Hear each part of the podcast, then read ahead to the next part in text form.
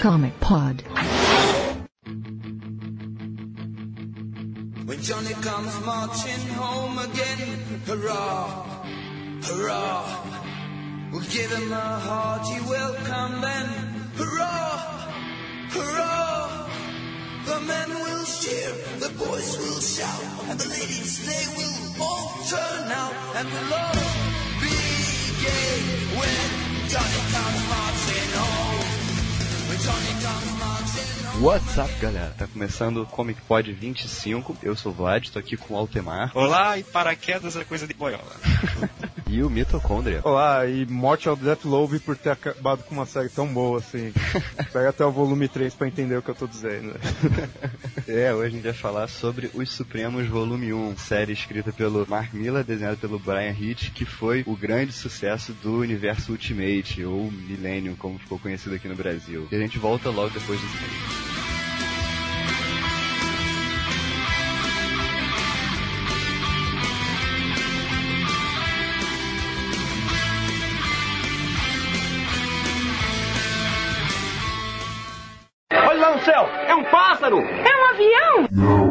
avião? WhatsApp, com quem estamos conhecendo mais pessoas de e-mail, dessa em ritmo festa gay a por nada. Vejam os dois comentários referentes ao podcast número 24. Gays, lésbicas, zoofilia e chapolesco. Ui! Os amigos TV Ui! e microfone. E eu não vou fazer voz de viado não, nem vem. Eu sou macho. Nem vem. não. Macho até debaixo, Deus macho. Antes de começar a fazer e-mails. Para de imitar o Dico, cara. Tá. É, no final eu prometo que eu vou imitar o dia. Começar com o comentário do Rafael Leonardo, Tartaruga Ninja, Michelangelo, ao W, o A, o, o A, o A, o H. Apanhe as memórias e não vão voltar. Esqueço as histórias pra quem vou contar. E é que você. Para, seu idiota! Não tinha corte de edição melhor que esse, viu? A, U, U, U, U. Parabéns por não nos deixar sem teste essa semana. Por mais um episódio excelente. Então vamos lá, agora vou continuar lendo aqui o comentário do Van. Puta que pariu, não usem uma sabia. O Dake, filho do Wolverine, é bissexual. Nas edições mais novas referentes ao Dark Avengers, grupo do qual eu lembro agora, ele faz uma piadinha Venom. Se é que me lembro, é assim. Você é um, realmente um perdedor. Ah, parece que eu não vou passar a noite com ninguém hoje. É. Ah, não sei que você quer se candidatar. O que foi que você disse? É isso aí. E ele continua no comentário. Aquele romance da Quasar e da Moon Dragon era de lascar mesmo. Focaram a minissérie ela só nisso. Tanto que eu acho que é uma minissérie que termina primeiro na cronologia. Só pra ver com a minissérie da Quasar, se viu quase nada, ela só vai aparecer na série principal bem lá no final. Depois que a frente unida perdeu a guerra. Só mesmo para a batalha final, enquanto o Nove e o Peter Quill, ele é o melhor, já tinham tomado porrada da onda de aniquilação várias vezes. A minissérie do Ronan, achei mais ou menos. Não vou muito com a cara dele. É pra quem quer saber porque um cara com o nome de Peter Quill é foda. Sabe que ele derrotou o primeiro arauto dos Galactus. E ele é só uma pessoa comum, sem poder algum. Por causa disso, mesmo ele sendo um humano, ele é considerado um herói pelos Kree. E os Kree não vão nada na cara dos humanos. Agora o próximo comentário é do Samuel Varela, 31 anos de Kratos, Ceará. Ele diz assim, já algumas matérias que falam sobre essa censura que houve nas HQs, pegavam um quadro com um braço ou perna e diziam que estavam insinuando órgãos genitais femininos. Algumas poses que sugeriam pedifilia, como ele escreveu, homossexualismo, ainda bem que hoje já diminuiu um pouco isso, né? E pra terminar, vamos ler os dois últimos comentários. Vou começar pelo comentário número 24. Nosso amiguíssimo Duriane Amada. Meu Deus, ninguém tem coragem de fazer como só por ser o 24x. Né? A resposta do Van. Seu sacrifício. sacrifício não será esquecido, irmão. Sei lá se isso daí foi coragem, acho que ele se realizou com isso. Nossa, Ui! realizei. Yamada quando comentou isso Adoro. quase- ele tava quase virando abóbora, entendeu? 11h56 da noite. Nossa, adoro. Abóbora, abóbora é rei pra cacete. Ué, não tá enfiando aqui, irmão? Você não vai com essa barriga aqui da louca? Não era verdade, nem era. A sempre gente faz Obrigado, Já, né? mas ela, a Mazela pra mim, pro meu coração. Eu não sei o resto, eu tenho vergonha de saber o resto. Isso aí, em ritmo de bom de TBA, a gente fica por aqui, fiquem aí com, nas bancas com o Vlad e mais alguém.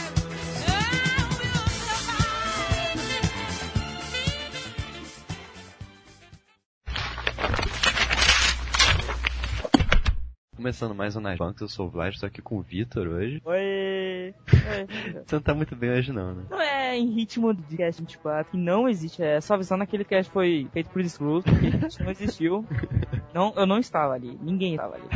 Você sabe que isso pode e será usado contra você, né? Não tá apagado, eu vou fazer lavagem cerebral em todos que ouviram. Vamos começar hoje então com o Marvel apresenta 42 Guardiões da Galáxia. São 42 Guardiões da Galáxia? não, 42 é o número da Marvel apresenta. Ah, tá. então, essa edição tem roteiro do Dan Abnett e do Andy Lanning e desenhos do Paul Pelletier. E ela continua a história depois de Aniquilação 2, mostrando alguns dos principais personagens cósmicos da Marvel, né? Tanto a Aniquilação quanto a Aniquilação 2 tinham o objetivo de resgatar esses personagens cósmicos, né? E essa revista segue o mesmo princípio. Ah, eu só ouvi falar um pouco dessa aniquilação, tem até a do Surpresa Prateado e tudo mais, não conheço. Eu gostei bastante de Aniquilação. Tava até falando com o Van nos comentários do último cast, desvirtuando totalmente, não tinha nada a ver com o tema do cast, a gente tava falando sobre Aniquilação. Mas a Aniquilação é muito bom. Mas aí essa história mostra o Peter Kill, né, que é o Senhor das Estrelas, que reunindo algumas pessoas que participaram da Guerra contra a Falange na Aniquilação 2 para montar uma nova equipe, né? E aí quem participa dessa equipe é o Adam Warlock, o Drax, a Gamora, a nova Quasar, que é a Fila Vel, filho do Capitão Marvel, o Rock Raccoon, o Groot e a Mantis, nessa né? maioria das pessoas que estavam na Aniquilação 2. Mas assim, o melhor personagem é o Rock Raccoon. Ele é um esquilinho falante que carrega armas gigantescas, assim, é muito engraçado. Ah, tipo o Howard o Pato? É, mas é, na verdade ele é um guaxinim, não é um esquilo. Mas dá no mesmo. Não, o Mario também, em Super Mario Bros 3, ele usava uma roupa de guaxinim. Mas, pô, esses caras que estão nessa equipe, cada um tem uma personalidade totalmente diferente. Quase impossível manter uma equipe com esses caras, né? Tem dois assassinos, né? A Gamora e o Drax. Tem um ser quase divino, que é o Adam Warlock. Tem uma mulher que vê o futuro, que é a Mantis. Então tem um segredo meio sinistro aí pra juntar esse grupo. Assim, como se não bastasse isso, eles ainda vão ter que lidar com a invasão Skrull. Ah, a mesma que invadiu o Comic é, exatamente. Quando eu comecei a ler, eu fiquei perguntando, a invasão Skrull é na Terra, não tem nada a ver com o resto do espaço, né? Vocês estão malucos. Mas tem um motivo, assim, por trás disso. Tem uma explicação boa. Será? Será? A outra coisa maneira dessa história é que a base de operação deles apareceu no último especial que saiu do Nova. É o interior da cabeça decepada de um celestial, rumando pro fim do universo. E o chefe de segurança do lugar é o Cosmo, um cachorro que foi usado no programa espacial soviético e ficou perdido no espaço. E aí, de algum jeito, ele ganhou habilidades telepáticas. Cara, é muito engraçado. Ok, nós temos um cachorro com habilidades telepática. Pô, mas o personagem é muito bom. São tem 148 páginas, está custando 15,90. Próximo X-Men Extra 90, que é a estreia da nova fase dos Surpreendentes X-Men, do Warren Ellis com o Simone Bianchi nos desenhos. Simone Bianchi é aquele cara que tem nome de mulher. Ah, até o Kajima tem nome de mulher. Ah, não, ele é mulher. Você participou do Cast 24, não pode falar muita coisa, não. Ah, ah, não fui eu.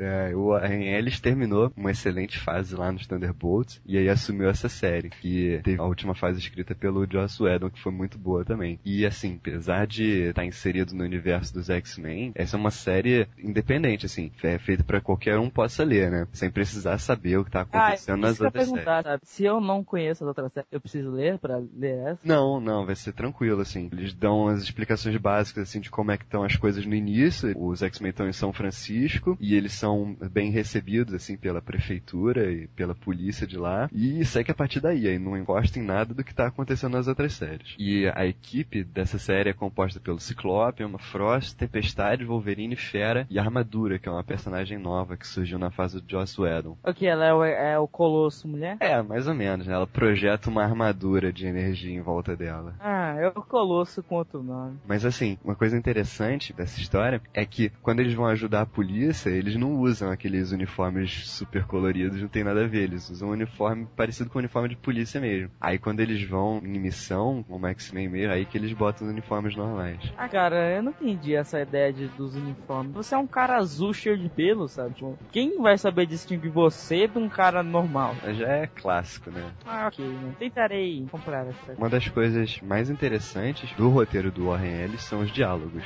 né, que são bem naturais, assim, diferentes daquelas falas ridículas de super-heróis que a gente costuma ver. Tipo, basta comparar com uma outra história que tem nessa mesma edição, que é Os Novos Exilados do Chris Claremont, você vai perceber claramente isso. Tipo, peguei três frases dos Novos Exilados só para dar um exemplo. Aí numa ele fala: "Oh, que péssimo, o esqueleto dele é tão sólido quanto uma armadura".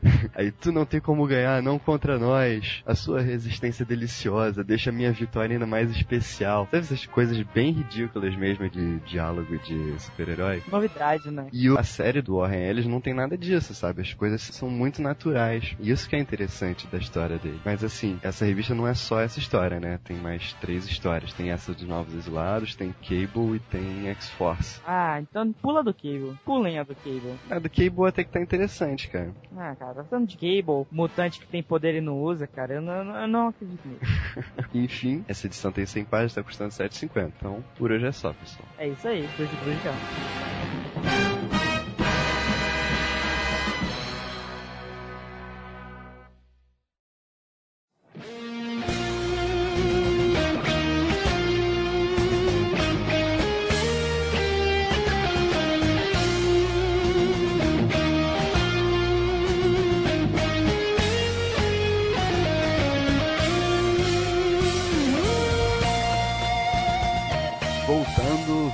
começar a falar sobre os Supremos. Antes de falar do Supremo, a gente precisa falar do selo Ultimate da Marvel. Foi assim, a ideia de criação do universo Ultimate foi por- gerada por causa do grande sucesso dos filmes de Homem-Aranha e X-Men que estavam fazendo na época, então eles estavam querendo escrever novas séries, começando do zero, para que os novos leitores que estavam surgindo aí com fãs do filme pudessem acompanhar essas histórias sem se preocupar com cronologia que já se arrasta desde a década de 60. É verdade que já tinham feito várias reformulações da origem dos personagens, né? De 5 em 5 anos eles fazem uma ou nova origem. É, mas É. nenhuma como essa. Essa tinha uma temática mais realista, né? Eles tentavam dar uma temática mais realista, né? É, até porque esses, essas origens que eles recontam não acabam mudando em nada, né? Muda só a origem, É. porque a história continua a mesma, a bagagem de cronologia continua a mesma, né? É, justamente. Essa, eles queriam fazer duas coisas. Primeira que era revolucionar, não importando se a polêmica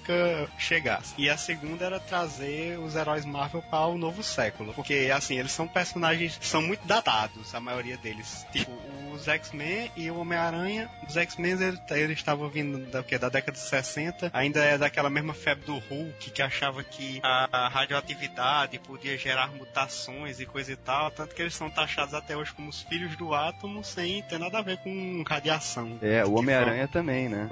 É, é, e o Homem-Aranha também, sua aranha radioativa. Aí então eles quiseram mudar tudo agora com o universo Ultimate. Isso acabou sendo por causa também, principalmente dos filmes, né? Os filmes que ainda não tinha que ser um pouco mais real, né? Também os É. quadrinhos foram fazendo assim, né? No caso do Homem-Aranha, eu tenho a impressão que ele veio depois, não? O filme do Homem-Aranha. Não, veio primeiro. Veio primeiro. Ah, então o negócio da aranha geneticamente alterada, ao invés de aranha radioativa, já foi chupado dali. Certo. Então essas duas séries, que as duas primeiras séries do, do universo Ultimate, que era Ultimate Spider-Man e Ultimate X-Men, foram também as, as duas únicas séries que não foram trazidas de volta naquele evento O Heróis Renascem, do, que foi da década de 90, que a Marvel tava querendo reiniciar as histórias também, só que pelos criadores que mais vendiam na época, que era o Fracasso. Rob Liefeld e o Jim Lee. É, foi um fracasso, mas foi uma grande aposta da Marvel na hora, né? Eles queriam dar um reboot, né, nas séries. Então eles pegaram uma parte, ficou com, pro Heróis Renascem, e outra parte foi lá pro Ultimate, né? Só que o Ultimate veio muito depois. né? O grande acerto do Ultimate, no caso, foram os criadores. O Brian Bendis, que estava começando na Marvel na época, e o Mark Miller, que era um desconhecido, mas os dois chegaram, assim, já causando polêmica, já mostrando a que vieram. E depois do sucesso dessas duas séries, foi o que deu o aval da Marvel para o Mark Miller criar os Supremos. É, e os dois, né? Tanto o Brian Bendis quanto o Mark Miller, que foram os, os primeiros do Ultimate, que agora são os cabeças da Marvel, né? São os principais roteiristas. O Brian Bendis que escreve tudo, ele escreve 50 séries por mês, e o Mark Miller que fez o Guerra Civil e agora tá com o Quarteto Fantástico. Saiu aqui em que edições, os Supremos? Os Supremos saiu aqui no Brasil na revista Marvel Millennium Homem-Aranha, eh, nas edições de 11 a 14, da 16 a 19, depois na 22, na 25, da outro pulo para 28 e finalmente da 31 a 32. São 13 edições na série normal que saíram nessas. E depois lançaram um cadernado É, em sensacional. Não, sim, 2008 2008 saiu, saiu encadernado, encadernado da Panini, que também ficou muito foda. Eles lançaram duas versões com preços variados. Eu queria ter, ter esse encadernado que eu, eu achava muito ruim nesse negócio de ficar picotado o tempo. É, eu é. ia da 11 a 14, aí pulava e no outro mês não tinha. Tinha que esperar o outro pra vir, ficava pulando assim. Era, um mês tinha, outro mês não tinha, eu achava horrível. Eu li no encadernado, né? Não, não, o encadernado é muito melhor. Como eu acho que foi no universo HQ que eles estavam falando. que Se a narrativa do Supremo já é cinematográfica, ler o encadernado é como estar assistindo no cinema. E é muito bom o encadernado. Além de ter uma versão com um tamanho maior do que o normal, né? Tem um monte de coisa. Tem a introdução escrita pelo Joss Whedon, tem todas as capas, tem o comentário dos autores de A cada entrevista edição. que eles deram pra Wizard. É muito bom. Muito bom mesmo, vale muito a pena. E estamos esperando o volume legal, 2 sair, né? Eu acho que a Panini prometeu pra esse ano, mas até agora Pô, eu tô esperando desde que eu terminei de ler o primeiro, do encadernado 2.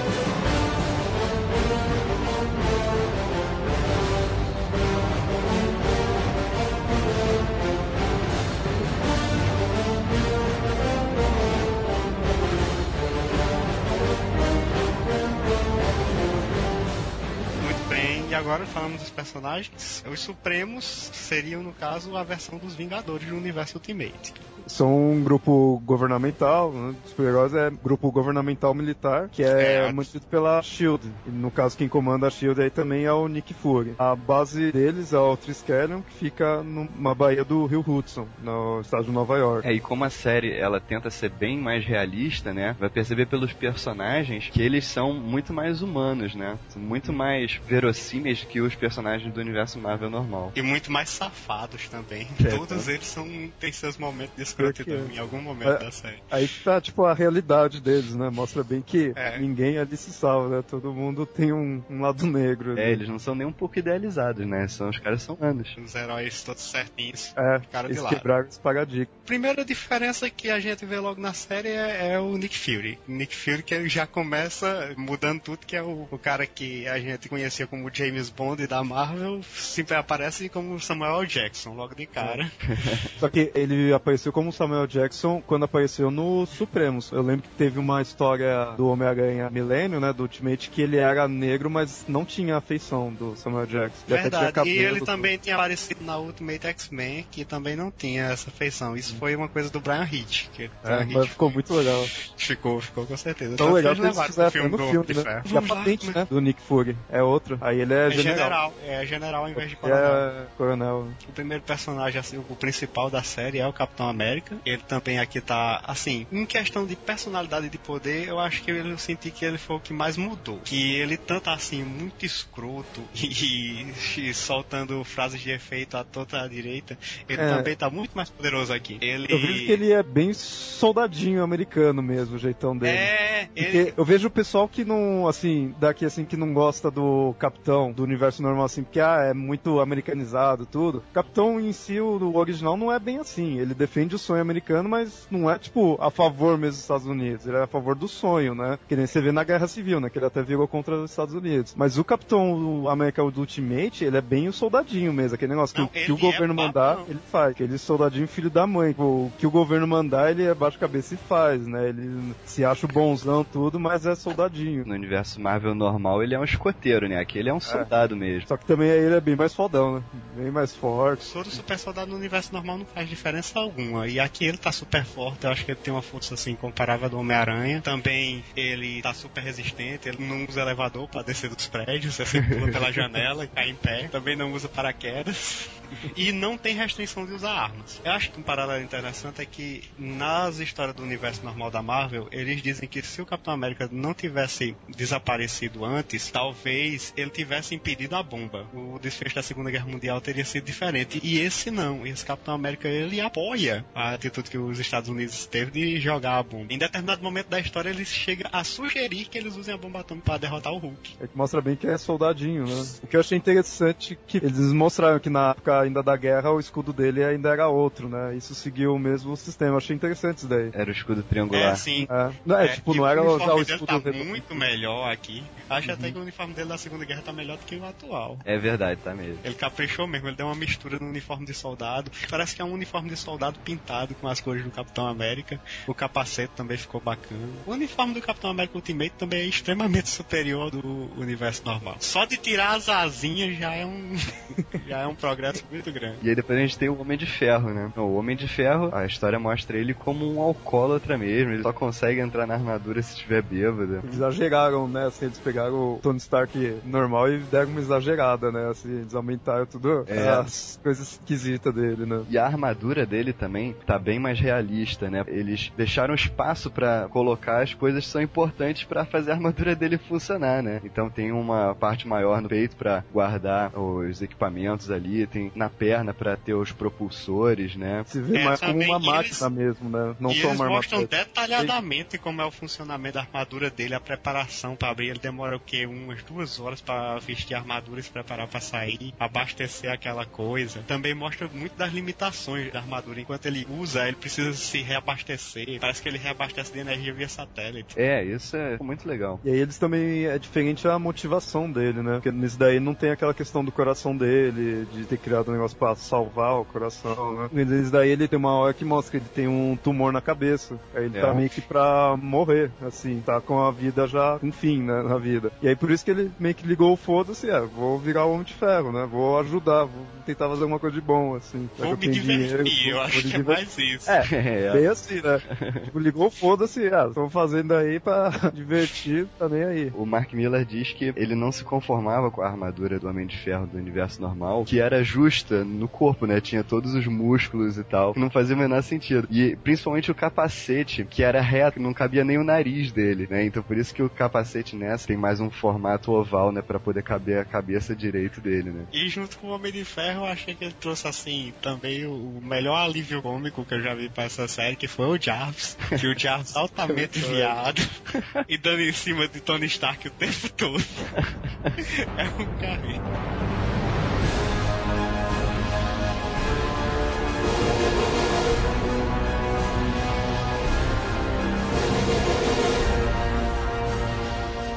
Próximo Bruce Banner, que no universo Ultimate ele se tornou o Hulk durante uma experiência de tentar reproduzir o soro do super soldado. Acho que ele combinou radiação gama com o soro do super soldado e acabou se tornando o Hulk. Então, logo numa das primeiras histórias tem um diálogo bem grande entre ele e Nick Fury. Nick Fury negociando começar os Supremos e no caso caberia a Banner criar novos super-heróis, reproduzir o soro do super soldado para que eles criem esse aquele super-herói. Pela sorte, eles encontram o Capitão América ainda vivo. Outra coisa com relação ao Hulk é porque o Hulk do universo Ultimate, ele não é somente ligado a raio, como o do universo normal, que sempre que Bruce Banner tem raiva por algum motivo, o Hulk aparece. Não, esse aqui pode refletir qualquer daqueles sentimentos mais primordiais do ser humano, como... É uma coisa no ca- primitiva, né? Sim, ele é bem mais primitivo. Ele tanto reflete a fome, medo, vergonha, desejo sexual, qualquer instinto humano que se apareça de forma mais forte em Bruce Banner vai acabar gerando um Hulk e o Hulk se manifestando dessas formas assim foi bem sinistro. Dá medo que.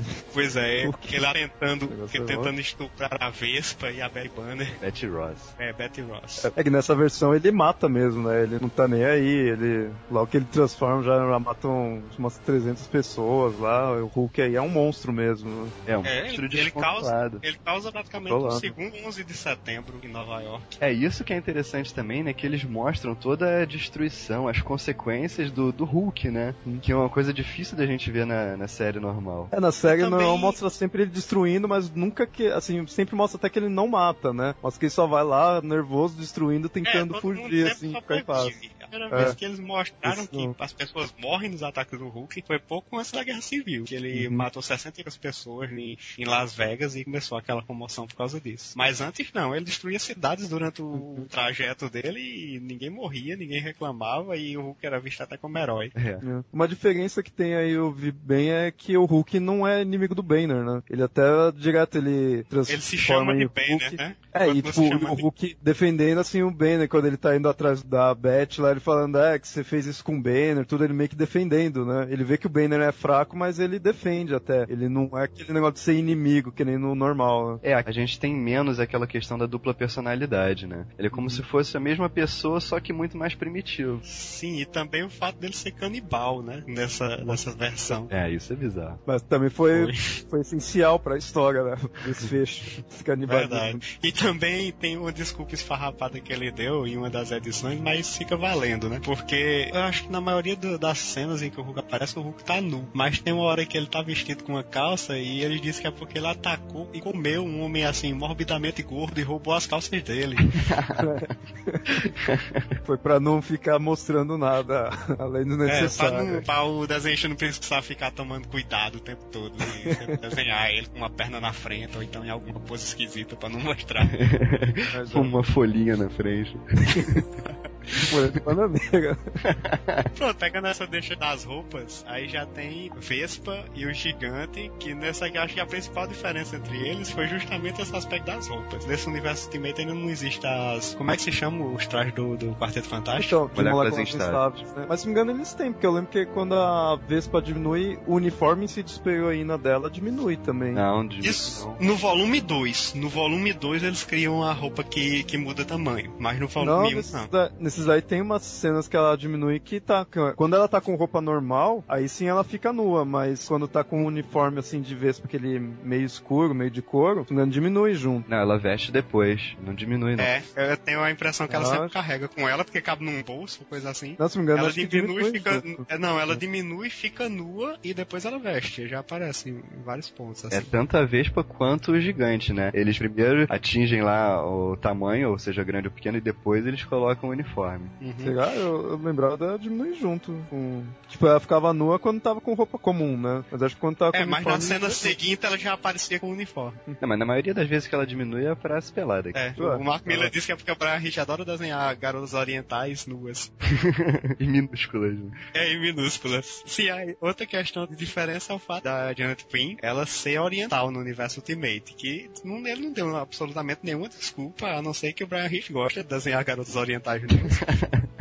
Mas fora essa, tem nenhuma justificativa para ela ser oriental. E também ela é mutante aqui, ao contrário do universo normal. Sim, aí então o Hank Pym, ele. O Hank Pym é muito inútil nessa série, convenhamos, né? Ele aparece, acho que ele tem duas, duas cenas de combate que é só pra apanhar. E você vê o quanto é inútil o poder de crescer, só crescer.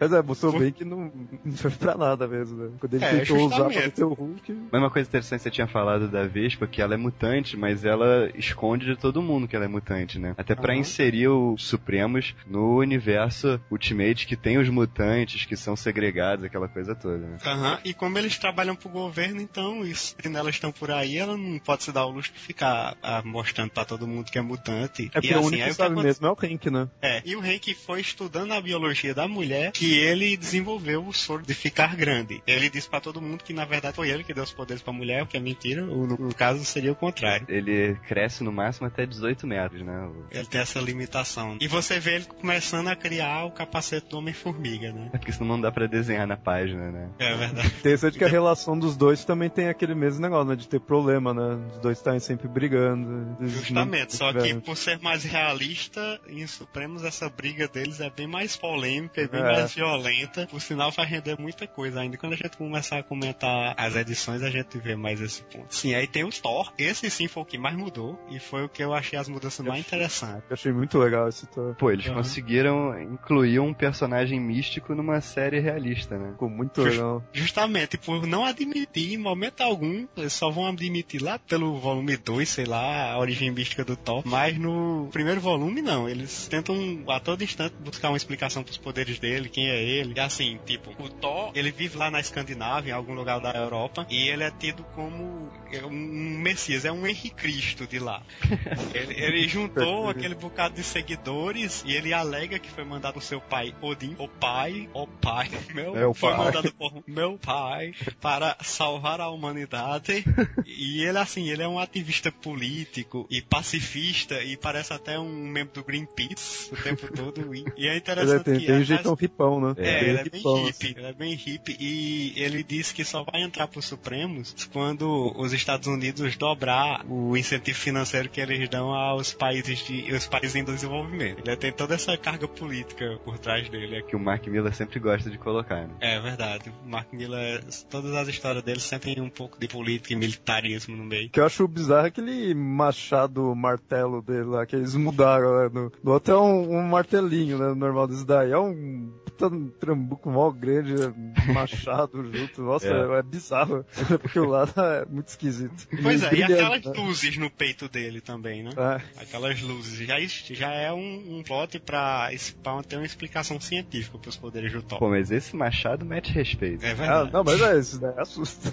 É.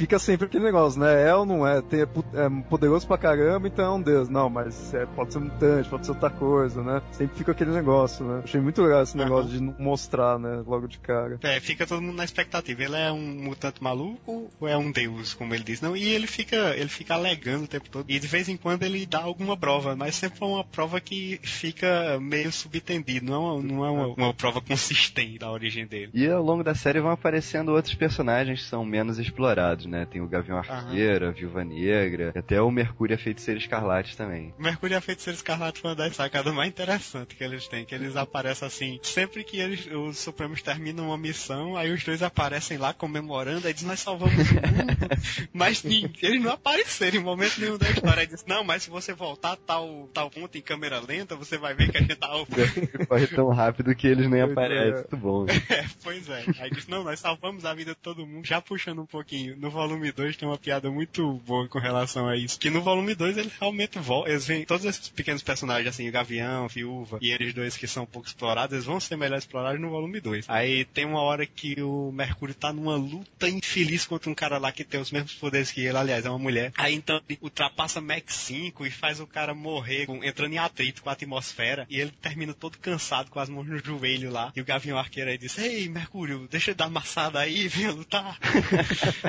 Então mostra que ele tava mesmo fazendo alguma coisa. É, pois Era é. só papo. né? É, ninguém conseguia ver em ação, mas ele tava lá. Interessante que eles colocaram esses quatro como meio tipo por baixo dos panos, né? O Mercúrio, a Feiticeira, o Gavião e a Viúva é meio tipo segunda, segundo Escalão. grupo, né? Fazia as Ah. coisas meio que já mais secreta, né? Não ficava em, em público, né? E tá É. certo, né? Porque era dois mutantes, uma ex-agente da União Soviética, é, da Não, KGB, não sei se ela e pegou o, a época da KGB, né? O Gavião Arqueiro é o, é o mais antigo deles. e o outro, o porque- Gavião acho que era ex-Cristiano, né? Não, não, o Gavião era, é um agente da SHIELD desde o início. Cada- Que ah, te- tem um ah. momento em que eles estão dialogando, ele tá dialogando lá com o Nick Fury, e diz, eu me lembro da época em que a SHIELD era eu, você e uma garrafa de uísque Ah, tentando é? vencer Saddam Hussein.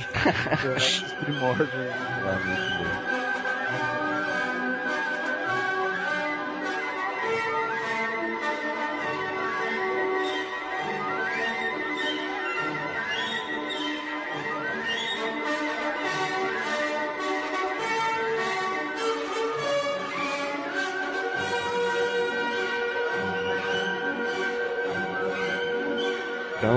Para a primeira edição dos Supremos, que começa lá em 1945. Nessa edição, ela é quase toda passada em 45, que mostra na Segunda Guerra Mundial o Capitão América liderando o esquadrão de soldados. Eles estão invadindo uma ilha, acredito que é na Alemanha, não sei onde é. Na Islândia. E- sim, na Islândia, que dizem que os nazistas têm um projeto de construir um míssil transcontinental armado com uma bomba atômica. Então tá tendo uma invasão militar americana nessa ilha e o capitão tá lá no meio. É, e a maneira que no início da história mostra os soldados conversando, né? O Capitão América nem aparece direito. Eles estão falando sobre o Capitão, porque o, o Capitão é, tipo, a inspiração pros soldados, né? Ele é o garoto propaganda do governo, né? Inspiração e motivo de piada também. É. Tô soltando um bocado de piadinhas, tem uns que nem acreditam que ele existe. E assim, essa sequência da invasão, ela tá assim, muito cinematográfica, muito resgate do soldado Ryan aqui, você vendo aqui essa cena. Mas é, você vê que aí logo de cara você já percebe que a ideia do Ultimate é bem cinematográfica, cinematográfico. Você vê que a maioria dos quadros tudo é bem retangular, assim, segue bem aquela ideia de cinema mesmo, né? Tem uma Aham, visão Todos os quadros são em formato widescreen. widescreen. Exato. E você vê que, tipo, quando vai começar um novo cenário, sempre aquele negócio mostra o local, tipo, um plano geral, assim, onde que tá, aí depois que mostra as pessoas mesmo, é bem de cinema mesmo. Agora, bem, quem conhece cinema vai perceber bem isso, né? Os- Não, Eles já, botaram, eles já botaram pra lascar desde a primeira edição, né? Já pegaram dali, ó. Isso aqui vai ser diferente tudo que você tá acostumado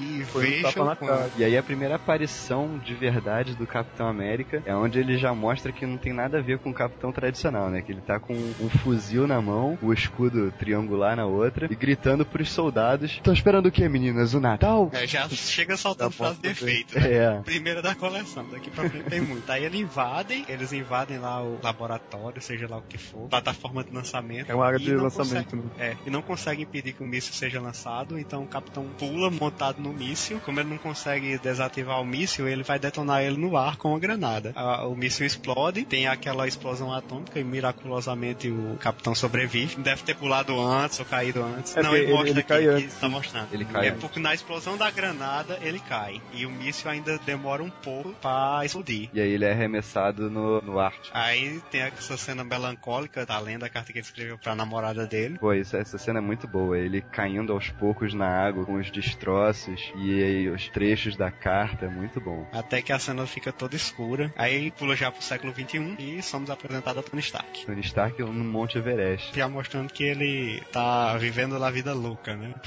É, não tá nem aí, tá lá por tá lá por hobby, né? Tá escalando ali, não quer nada com nada. É, na verdade ele levou os executivos dele pra fazer uma reunião lá no Everest.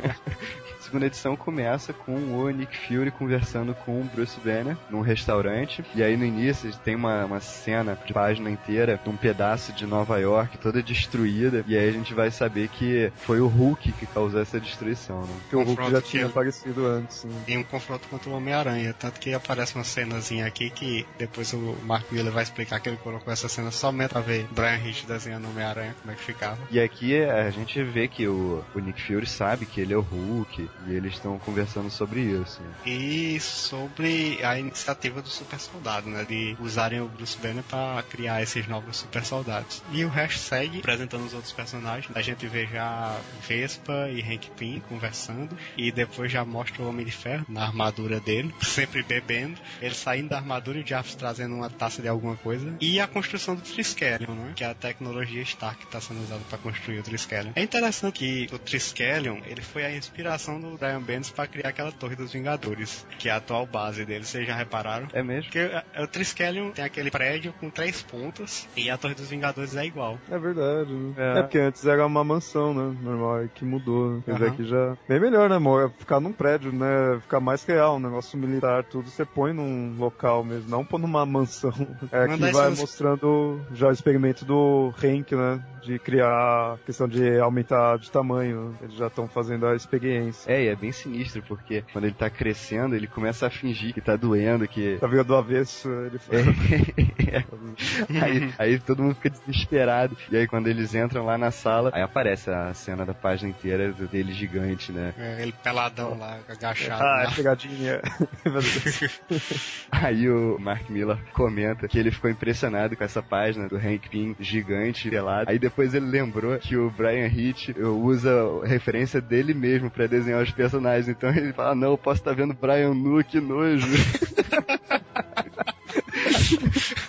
Porque assim, eu, eu gosto dessa dupla, porque o Mark Miller não tem pena do Brian Hitch, não. Ele diz, não, não vou, não vou escrever essa cena, porque o desenhista não vai conseguir desenhar isso. Ele, em momento algum do Supremo, você vê uma cena como essa. Ele exagera até a última potência. E o Hitch vai lá e acompanha, e sempre faz qualquer coisa doida que o Miller imaginar, ele, vai lá e desenha, sem pena. Aí finaliza a história com chave de ouro, né? Mostrando o Nick Fury avisando pro Banner que eles encontraram o corpo do capitão, né? Congelado. E aí, que é a possibilidade de fazer o soro do super soldado, né? Que o Banner sempre tava tentando, mas nunca conseguia. Daí é a resposta que eles precisavam, né? É, ele não tinha nenhuma amostra do soro original, O né? soro original, então ele tava trabalhando às cegas, né? então consegue, eles precisavam. E no final, mesmo com o Capitão América, eles não conseguem ter, fazer esse soro. A melhor teoria que eu vi a respeito do soro do super soldado, na verdade eu tenho duas. Uma é minha própria, eu não sei se eu copiei de alguém, e a outra é do Warren Ellis. O Warren Ellis compara o soro do super soldado com uma experiência, eu não me lembro o nome do cientista. Ele diz assim que esse cara, ele criou esse termo que se trata de você pega uma caixa, enfia um monte de objetos aleatórios lá dentro e por algum motivo eles funcionam exatamente da maneira como você quer. Ele diz que o seu super soldado é isso. Ninguém, ninguém nunca conseguiu reproduzir porque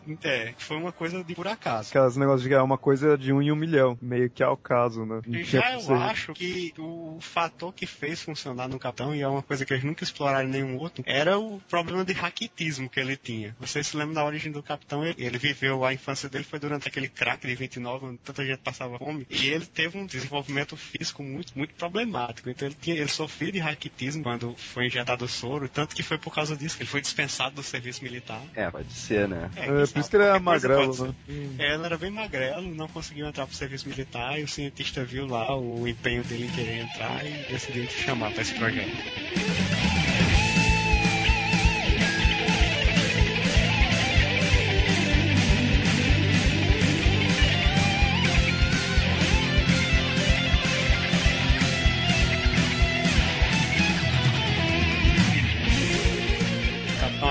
Acorda e não tá acreditando que eles estão realmente no futuro, que a guerra acabou, porque não imagina um coronel negro no exército, né? Ah, é verdade. Dessa porrada do que foi. Pro capitão, ele não percebeu que passaram tantos anos, né? Pra ele, ele tinha acabado de ser resgatado do mar. Então, ele, naquela época, jamais aconteceria de um negro chegar numa patente tão alta, né? É, ele tava achando que era pegadinha. É, ele achava que eram alemães que tinham sequestrado ele, estavam fingindo que eram americanos. Né? É, mas ele não passa pela cabeça dele que se fossem alemães aí, com certeza que não teria um negro lá. É verdade. É verdade. É verdade. Vê que ele não tava bom da cabeça ainda. É verdade. Tava desorientado. Aí ele é detido pelo gigante. Aí É. finalmente consegue convencer ele. Aí o gigante dá um tapa nele, né?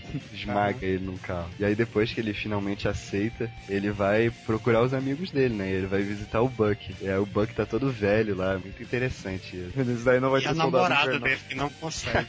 e a namorada dele que ele não consegue ver, que ela se casou com o Buck, eles têm filhos. E tá velha e ela tá com vergonha de aparecer. Essa mulher que é a namorada do Capitão, ela foi inspirada numa personagem do seriado Capitão América, aquele velhão. É. Ah, Ah, coisa. não, tá não. E o final é eles apresentando publicamente a equipe, tanto à imprensa quanto aos políticos, e você vê aqui George Bush fazendo uma participação especial. E aí tá a imprensa toda entrevistando ele, e aí tem um quadro que tem a Lois Lane, Clark Kent e o Jimmy Olsen. Tem? Tem, lá na página 80 do encadernado. Caramba! Ah, é verdade. Nossa, velho.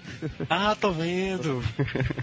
Minha nossa, não tinha reparado nisso. E agora, do Capitão América, no uniforme que ele vai levar pra série. Que assim, olha, nesse uniforme, eu achei assim, além de ser infinitamente superior ao do universo normal, é interessante que o Brian Hitch, ele sempre desenha detalhe por detalhe. Isso foi uma moda que pegou nos quadrinhos depois disso. Você vê cada detalhezinho do uniforme, mostrando que não é só uma roupa colante, tem mais coisa por aí. É, você percebe que isso daí é uma roupa mais grossa, né? É um negócio já pra proteger, né? Não é um colante. E é- todo o design dela tá diferente. Não tem as asinhas.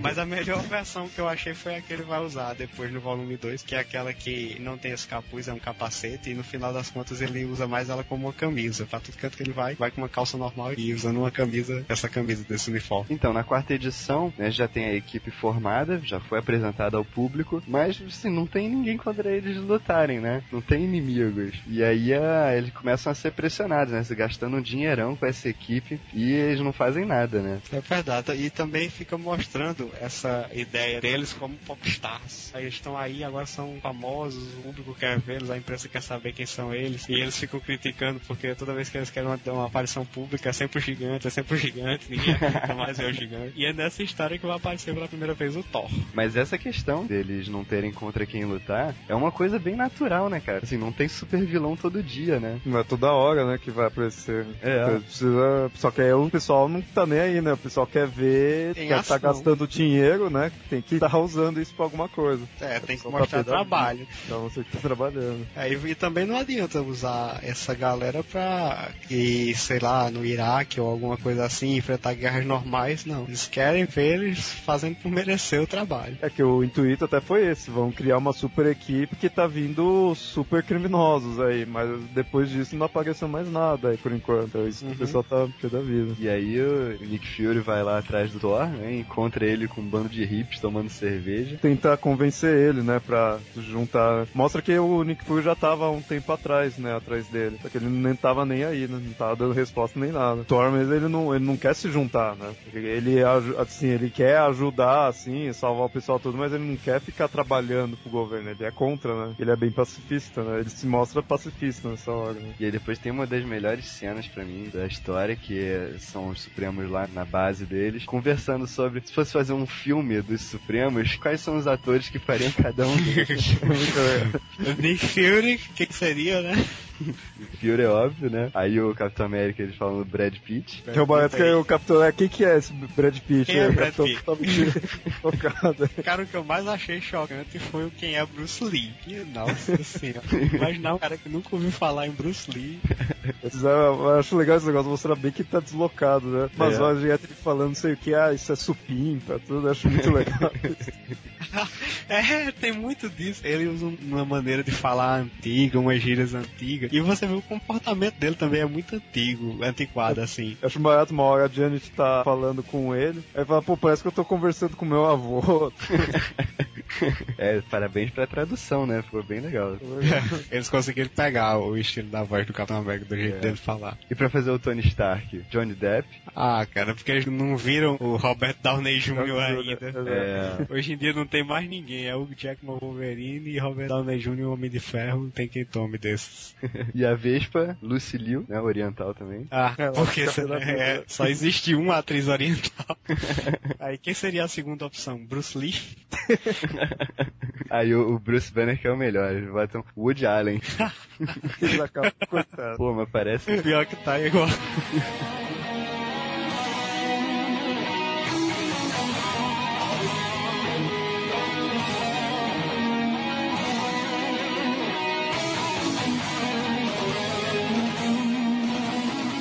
Pronto, aí durante essa crise de depressão por causa dessa besteira, o, o Bruce vai e injeta o soro do super soldado nele mesmo. E depois descobre que a namorada dele tá saindo com o Fred Prinze Jr. É que mostra é bem que Freddy o- Prinze Jr. Mostra bem que o Banner fez isso já que estavam reclamando que não tinha ninguém pra eles enfrentarem, né? O Banner foi lá, então vou dar alguém pra vocês enfrentarem. Aí injetou pra ele virar, né? É, ele é um maluco, mas ele quis ajudar a equipe, né? É. Mas você vê que também pô, era isso, mas também era um pouco porque ele tava. Ele é muito pra baixo, né? Aí ele É, queria, é que ele fala, queria se sentir grande, né? Então você vê que é um pouco por causa disso também, né? E aí ele liga pra Betty Ross e a Betty tá jantando com o Fred Prinze Jr. Interessante é que nunca aparece o rosto do Fred Prinze Jr. É. Porque eles não tinham direito da imagem dele. Na verdade, chegaram a conseguir os direitos de imagem, É, mas mas só depois já- da edição ter sido lançada.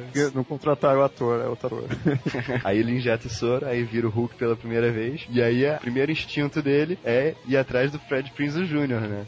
É que você vê bem A que ele é- defende o Banner, né? Já É. que a mulher do Banner tava com esse outro cara, vai lá dar porrada nele, né? E aí funciona, que aí os Supremos finalmente são ativados e eles vão atrás do Hulk. E ele mostra, assim, é uma das melhores sacadas, assim, que eu acho que o Mark Miller faz sempre. Que é essa preparação deles mostrando nos mínimos detalhes o que eles precisam fazer pra entrar em combate. Eles não simplesmente aparecem pilotando um jato e estão lá. E aí ele aparece eles indo até lá, né? Um monte de helicóptero. E aí o gigante sendo carregado, né? Por um É helicóptero. muito Aham. bizarro, né? Pois é. E a, Cara e a- gigante lá tudo dourado. e a próxima fase de efeito do Capitão América, como é que nós vamos derrotar o Hulk? Vamos bater até ele cair. É porque o Tony Stark pergunta qual vai ser o plano. Ah, o plano é bater até cair, né? Essas Vai cenas do gigante andando por Nova York ficaram muito massa. E aí tem a parte do Hulk inspirado no King Kong, né? Que ele vai escalando o prédio atrás da Beth. E começa a primeira cena de luta de Supremos. Né? Na Vai primeira não, primeiro primeira depois da Segunda Guerra Mundial. Primeira vez que vemos a equipe em ação. Aí vai o Hank tentar prender o. pegar o Hulk. Ele acha que porque lá. está grande, ele É. também é forte e que engano, né?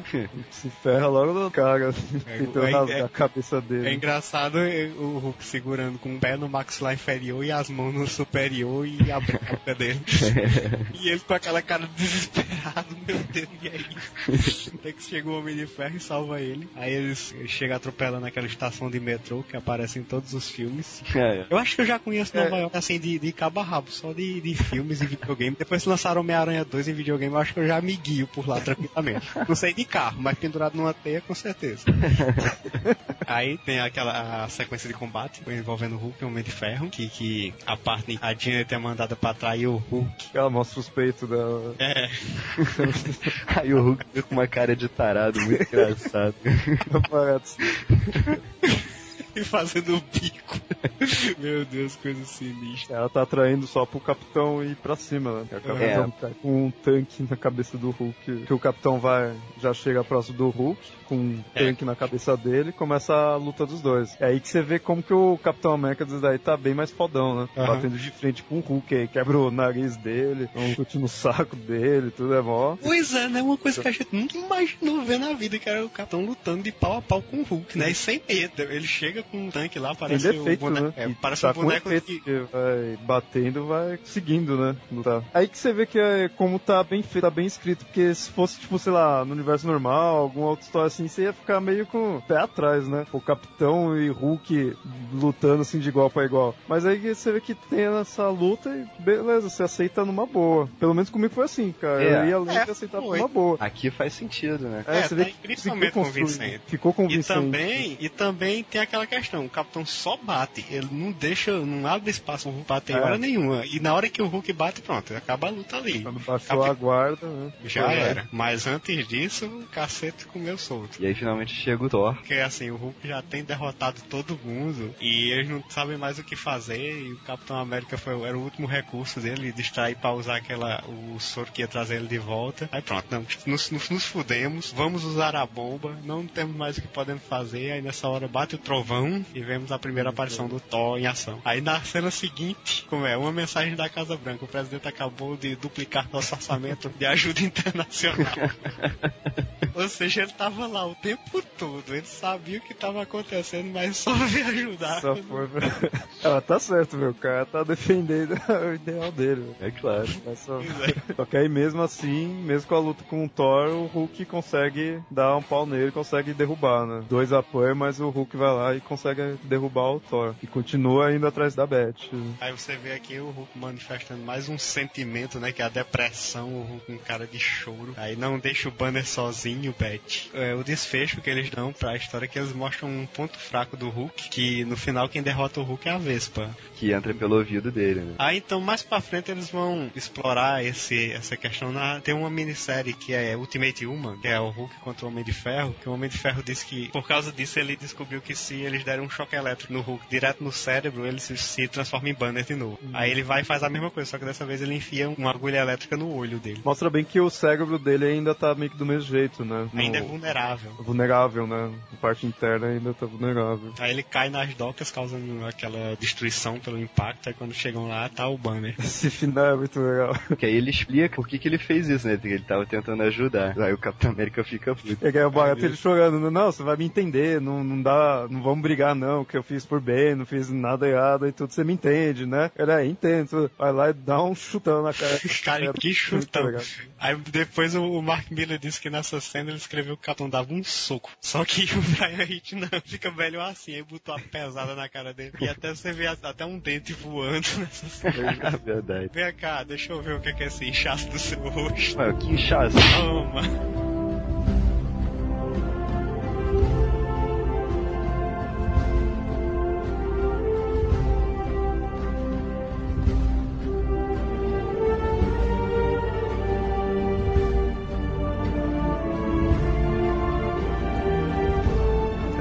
Vê o pessoal já reconstruindo, ajudando todo o pessoal, né, da batalha, que aí que você vê que morreu um bando de gente. aí. Comoção a lá 11 de setembro. Uhum. É, que aí mostra tudo destruído, as pessoas no hospital, né? Mutiladas. É bem forte essa parte. Todos eles alardeando os supremos, né? Tá lá o Capitão América levantando o braço no meio da multidão. Só falta dizer avante. o Homem de Ferro também lá, se mostrando pras câmeras. Aí o Thor vai se mostrando pras câmeras. A Vespa aparecendo na televisão. E o E gigante. o único caído é o gigante. É sem condição, ele tá muito. Assim, ele- a gente para só depois de ver isso quando o cara para pra pensar em quanto seria inútil o poder de crescer na vida real, enfrentando quem ele enfrenta. Aí você vê já eles tendo a vida já bem de celebridade mesmo, né? Aham. Janet, Salman, tudo, já tá bem. Eles vão pra um jantar, né? Do Tony É, Stark. porque antes eles eram celebridades sem motivo, né? Eles Sem motivo, é. é, agora eles são conhecidos mesmo, mostraram a quem veio. O Branner deu certo o plano dele, né, no final das contas. Só que ele mesmo ficou lá preso, né? Ele mesmo ferrou. E agora começa a segunda cena mais polêmica da série, que é a briga doméstica de Hank Pym e Vespa. É, porque o Pin tá estressadaço lá, né? Porque ele foi ridículo e aí ele tá trabalhando no capacete do Homem-Formiga, né? É, nunca se cansa de ser ridículo, né? Inventa um herói inútil, aí depois vai, volta e tenta inventar outro herói mais inútil ainda, usando sempre esse negócio de mudança de altura. Não desiste disso. E aí a Janet chega pra conversar com ele e aí ele acaba jogando na cara dela, que ela é uma mutante, né? É, nesse momento que ela revela que é mutante. E, pior que tudo mostra o- bem que é mutante bem bizarro mesmo. O negócio de falar coisa de deixar a cama cheia de ovos, tudo bem como uma vespa mesmo. O negócio É. é. Que não é só tamanho aí soltar ferroada. Ela é bem um, um inseto mesmo, né? Tem vida de inseto mesmo. Vida de inseto. Aí, pronto, ela joga isso na cara do Hank, aí ele é o primeiro a dar o tapa e ela revida com a cotovelada e depois mete um raio na cabeça dele. E aí o negócio vai comendo solto e cada vez piorando. E ele não fica atrás, né? Aí vai estapeia ela de novo. Aí ela diminui de tamanho começa a soltar aqueles ferrões na cara dele. Aí ele pega um inseticida e joga nela, cara. E detalhe que no inseticida tem uma pichaçãozinha, uma coisa que ele marcou assim como se fosse uma caneta, que tem Wasp Killer. Dê uma olhadazinha no vídeo do inseticida. Verdade. Parece que ele já deixou ali preparado pra isso. Aí pronto, aí a parte mais violenta da luta é quando ele comanda as formigas pra, pra cima dela. E ele mó frio falando, é, não devia ter feito parecer pequeno, nem aí. É, complexo de inferioridade. Verdade, é. Aí vai a Vespa pequenininha, as formigas são gigantes perto dela e ela é toda comida pelas formigas. Né? E depois vem o, no final vem o remorso, né? No arrependimento. Tem um, um vidro de antidepressivos caído no chão lá, tudo esparramado. É interessante que você vê que ele sempre dá uma contemporaneizada. Você nunca vê objetos genéricos pelo cenário. Sempre você vê aqui coisa bem contemporânea. Esse computador era um computador da Mac, não, da, da Apple, que tem caído no chão. Que é aquele monitor translúcido que tinha na época, né? É um drops, né? É bem ele sempre- mostrando a atualidade, né? É, eles sempre colocam alguma coisa de marca, assim, é um modelo de telefone celular, um carro. Nunca coloca aqueles modelos em genérico criados só pra história, como tinha antes. Você vai olhando esse- esses detalhezinhos, é aquela coisa que vai passando o realismo pra cena. É, o Brian Hitch se superou nessa série. Ele se supera a cada edição, cada história que ele faz, ele vai puxando mais e mais e vai melhorando mais. Nesse estilo fotorrealista, atualmente eu acho ele, assim, não vou cometer a gafe de dizer que ele é superior a Alex Ross, não. Mas assim, no estilo dele, que é, é diferente do, Alex Ross, mas eu acho ele, assim, impecável. Você vê a, a cena, ele faz questão de desenhar pelo por pelo do braço do Bruce Banner e também a barba por fazer de alguns personagens que vai aparecendo, ele também vai desenhando pelo por pelo. Não é aquela massa compacta, sabe? É um detalhismo muito grande que ele coloca. E a próxima edição tem nada de especial, é mais mostrando o cotidiano deles. E aí, aí mostra a Vespa sendo levada pro hospital, toda marcada de formiga, né? As formigas que morderam ela. Aí pronto, mais uma cena mostrando de novo a comoção do Hulk, que é eles na igreja, uma missa pelas vítimas. E já começa aqui a primeira aparição da Viúva Negra, mostrando que eles estão se preparando para o próximo inimigo que tá para aparecer. O que eu entendi foi o seguinte: eu vi que o Mark Miller parece que ele pensou na história só até a metade. Ele pensou, não, tem aqui o roteiro das seis primeiras edições, mas depois, o que é que eu faço? E aí então eu acho que o, o Chitauri, que vão ser os inimigos que vão aparecer pra frente, eles meio que pularam de paraquedas no meio da história. Vocês não acharam, não? Eu achei que a escolha dos vilões serem alienígenas, né, foi ruim, porque é uma série que tava tentando passar realismo, né? Aí vai e bota uns alienígenas, sabe? Nada a ver. É, pegou muito de surpresa, assim, né? Foi uma coisa meio. Se eu achei, tipo, eu gostei até, mas foi, o baque foi muito forte, assim. Eu achei que esse alienígena ficou desse jeito. Principalmente que acaba mostrando que eram uns alienígenas fodão pra caramba, né? Um negócio muito. toda a galáxia, o negócio era outras dimensões, tinha um negócio meio assim, meio estranho. Nesse quesito, o volume 2 ficou muito melhor porque eles colocam os vilões bem mais realistas, né? Bem mais pé no chão. E acho que também porque, querendo ou não, você vê, aí já é edição 5 e começa a pôr os alienígenas agora. Não foi desde o começo, então não desenvolveu tanto, pegou de surpresa, né? É, edição 8, na verdade. Pior ainda. A edição 8 é a estreia do Gavião Arqueiro Ah, e é. Viúva Negra. Sim, tem aquela questão que antes disso, durante esse intervalo entre a história do Hulk e a do Chitauri, ocorreu ocorreu um evento que é o Ultimate War, que era o confronto dos Supremos com os X-Men. E foi durante esse confronto que Mercúrio e Feiticeiro Escarlate são recrutados para os Supremos, que depois eles vão aparecer no resto da série. Eu não sabia disso e não fez a menor falta. Tem umas coisas interessantes nessa saga Ultimate War. Que tipo o confronto de Magneto contra os Supremos, que ele derrota tudinho e metralha os joelhos do Mercúrio, porque ele se voltou contra ele. E fez com que os Supremos ficassem contra os X-Men. Tudo foi um plano maligno de Magneto que deu certo no final. Esse começo aí o Magneto achava legal, que mostrava bem como terrorista mesmo. Tinha um- bem mais É, jeitão pô. de terrorista que o Magneto normal. Ele era É, ruim, é ruim mesmo. Porque nesse eles, eles colocaram o Magneto como vilão. Eles não querem aquela história de anti-herói ou sujeito mal compreendido, não. Ele é um filho da puta mesmo na, aqui no universo Ultimate. E aí quando aparece o Gavião Arqueiro e a Viúva Negra, eles estão a lá Matrix, né? Igualzinho. Nossa, eu e Parece que ele desenhou assim por cima do fotograma do filme. Tá igual, igual, igual. O Brian Hitch diz que eles estavam naquela onda do lançamento do Matrix 2, né? Antes do lançamento, claro. Depois que, que o nego viu. Se fosse É, depois, é eu decepção. repensar, né? Mas é tá, legal, meu. É mó dinâmica a cena, assim. Pra jogar pro caramba, mas é Matrix Total. total. E eles começam a matar gente assim, indiscriminadamente nesse prédio. O cara fica dizendo: que diabo é isso? Por que eles estão fazendo isso? Matando gente inocente. É, ninguém entende nada. E só depois que a gente vai saber que os caras são alienígenas. E já pensou se tivesse um humano ali no meio? Pronto, se fudeu. Ah, já é. Essa cena é muito boa. Aquela cena que a viúva corre, que pula de um prédio pro outro, é Matrix total, velho. É, Muito legal. É que você vê bem como cinematográfico, né? correndo, pulando ali. Pegando uma metralhadora no ar, que No o, ar. o soldado jogou, jogou de um helicóptero. Aí chega lá e salva todo mundo. Sai cheiro nada, né?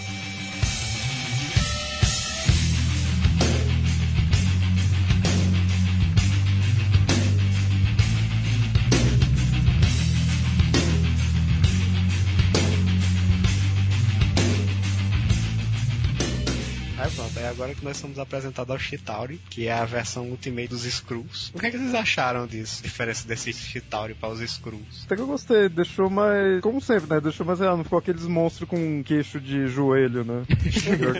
Que se transformam em vacas.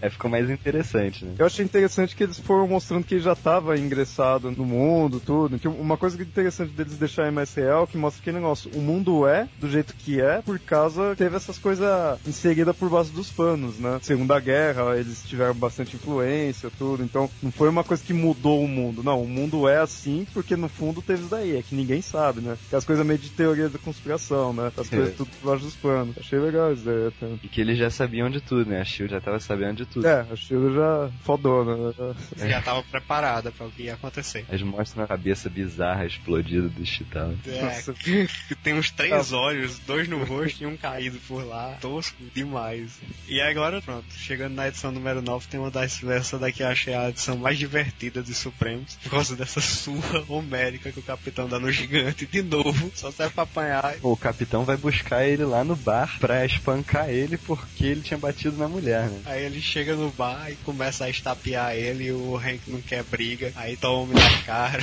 O Aí capitão ele tá vai. bem aí, vai dando porrada. O Hank tá chapadaço de antidepressivo, né? Aí diz, vamos, altere seu tamanho, me alguma coisa em que bater e tome de novo. Ele dá uma pisa nele antes dele começar a reagir. Aí pronto, aí quando ele começa a reagir, aí o negócio aparentemente muda de figura, né? Mas depois a gente vai ver que não é bem assim. né? E você vê o capitão lutando com um cara gigante, né? Derrubando ele, né? Derrubando. É, e perfeito, né? Não é aquele negócio de, ah, dar um soco, aí o cara cai, não. Ele usa técnicas sinistras mesmo. Não, é a mesma questão da luta do Capitão contra o Hulk. Essa também, essa luta dele contra o gigante tá também muito crível, sabe? Em momento algum você duvida que o Capitão não possa fazer aquilo que ele faz. Você vê ele Aí fazendo acrobacia, né? No corpo do, do rei. É. né? Aí ele entra num prédio, sobe pela escada, aparece no segundo andar, pula, segura ele pelo nariz e pela boca e joga no chão. Aí ele se pendura na mão dele pra pegar impulso e dar um chute na cara dele. Aí vai o Hank, pega uma empilhadeira de uma construção que tá tendo lá e arremessa contra ele. Aí você tem outra cena Matrix, né? Que é o capitão subindo no poste, dando aquele salto do Neo pra trás. É essa cena, que ele faz a acrobacia na mão dele pra chutar a cara e depois arremessa lá um item genérico que se parece com um escudo e termina derrubando uns canos de metal na cabeça de Hank e pronto. E K.O. Essa daí foi maior que a surra que ele levou do Hulk. Não, o pior que é, meu, foi humilhante, que, pô, apanhar do Hulk, beleza, meu. O cara gigante aí apanhando de um soldado, velho. Ele não deveria ter saído do laboratório. Isso foi um erro. Ter ficado lá, construído as coisas, criado o soro e entregado pros outros. Ó, Tome, use isso, vá lá, veste essa roupa e combata o crime. Não tenho nada a ver com isso. Aí depois o capitão vai visitar a Vespa lá no hospital, né? E aí que ela fica sabendo que ele deu uma surra no gigante. Só que, ao contrário dela ficar feliz, como, como ele pensava, ela não fica, né? Ela fica achando que ele é um, um valentão de 1945, né? É o pior que era. Mas é verdade, né? É verdade, você percebe bem que ele tá já meio que dando em cima dela. Ele fez isso já também. Percebe bem, meu. Ele não. É, que ele gosta de donzelas indefesas. É, tem aquela coisa de, de soldadinho. Muito. Isso quer ficar pé da vida, né? É. É porque se você parar pra imaginar ele velho, ele como um cara de, assim, de uns 80 anos, você vê que essa atitude assim fica. É, é exatamente aquilo que um velho que lutou na Segunda Guerra Mundial ia fazer. Não, no meu tempo nós não tratávamos as mulheres assim. Se eu ainda fosse jovem, eu dava uma pisa em você. É, é, é bem aí, que ele vê ela como uma donzela indefesa, né? Ele É. vai lá salvar ela. Aí aí a iniciativa lá da Shield, que na ilha, acho que é a mesma ilha em que o Capitão América morreu na Segunda Guerra, tá. a- Não, não, essa, ba- essa daí é, outra- na- é Micronésia. Micronésia é lá pro lado da Ásia. Ah, certo, então. Então eles estão querendo fazer uma ofensiva militar contra essa nova base dos Chitaros que eles descobriram lá. Então você vê de novo a preparação deles pra guerra e termina todo mundo já vestido a caráter pra partir pro confronto, que vai começar a segunda grande batalha da série. E o líder dos Chitauros foi um nazista que o Capitão América tinha enfrentado, né? Era justamente o cara que foi lá e inventou a bomba atômica para os nazistas. Que a bomba atômica é tecnologia alienígena, né? Pois é, talvez a dos americanos também, né? Nunca se sabe. É, nunca se sabe. É, você vê que muita coisa da tecnologia que mostra aí teve influência alienígena. no negócio- Ah, Tem uma hora que o Nick Fury fala que a criação da NASA foi a partir de tecnologia alienígena que eles conseguiram. É, deve ter sido CRI. É. Aí na edição 10 temos outro flashback do Capitão na Segunda Guerra Mundial, mostrando que o Capitão já tinha conhecimento da existência dos Chitauri desde aquela época, que ele sabia que aquele inimigo dele também era alienígena. Aí, Mas, mas o assim, capitão tinha noção de que era alienígena? Ou não? Tinha Capitão, porque ele já tinha matado ele antes, porque ele, ele tinha tentado matar ele várias vezes, tanto que ele tá com uma cicatriz enorme na cara nessa edição. O capitão na época não, não tava convencido de que ele era alienígena, ele meio que não acreditava muito. É, mas aqui mostra uma reunião que ele tem com pessoas do alto escalão do exército que informam pra ele a respeito de- dessa questão alienígena. Aí nos extras eles mostram que essas figuras políticas que estão aqui nessa reunião são figuras políticas da época e que o Brian Hitch foi bem fiel ao retratar cada uma delas. É uma coisa que a gente não falou, que é, nessa revista toda tem várias pessoas que o, ou o Brian Hitch desenhou, ou o Mark Miller mandou as fotos pra ele desenhar, que são inspiradas em pessoas reais. Tanto pessoas famosas quanto amigos deles, né? Que sempre introduz assim, uns personagens em whatever lá e eles colocam com o rosto de alguém. Mas isso é mais uma estratégia de marketing, porque eles vendem os originais pra essas pessoas que estão retratadas, né? Imagino que deve custar uma fortuna. O que, é que vocês acharam desse design do porta-aviões aéreo da Shield? Que aqui são vários, né? Eles têm uma É frota isso que eu de precisava. Você vê um, ah, beleza, é o porta-aviões da, da Shield. Aí quando você vai ver, é uns trocentos. É. E ele é, é no estilão de um barco mesmo, né? De porta-aviões marítimo mesmo. né? É tipo um porta-aviões com umas turbinas dos lados. É. É, novamente uma tentativa dele de ser realista. Mas o o que eu fico meio assim, como eu- esses aviões não caem, meu. O negócio tá lá no céu, vai virar. Meu, parece que esses aviões vai começar a ser deslizando, assim. Essa primeira imagem que tá, que tá meio inclinado. É verdade. A pessoa que vai começar a deslizar ali vai começar a cair, assim. Se você tá na rua, tá vindo um monte de avião, assim, caindo. Esses aí tem que estar no mínimo amarrado, né? Eu não sei se é em Supremos ou se é depois na história do Quarteto Fantástico, que mostra que esses porta-aviões são movidos aqui a tecnologia do Homem de Ferro, os repulsores. Esses motores Stark, Ah, que eles construem, é os repulsores da armadura do Homem de Ferro, às vezes voam.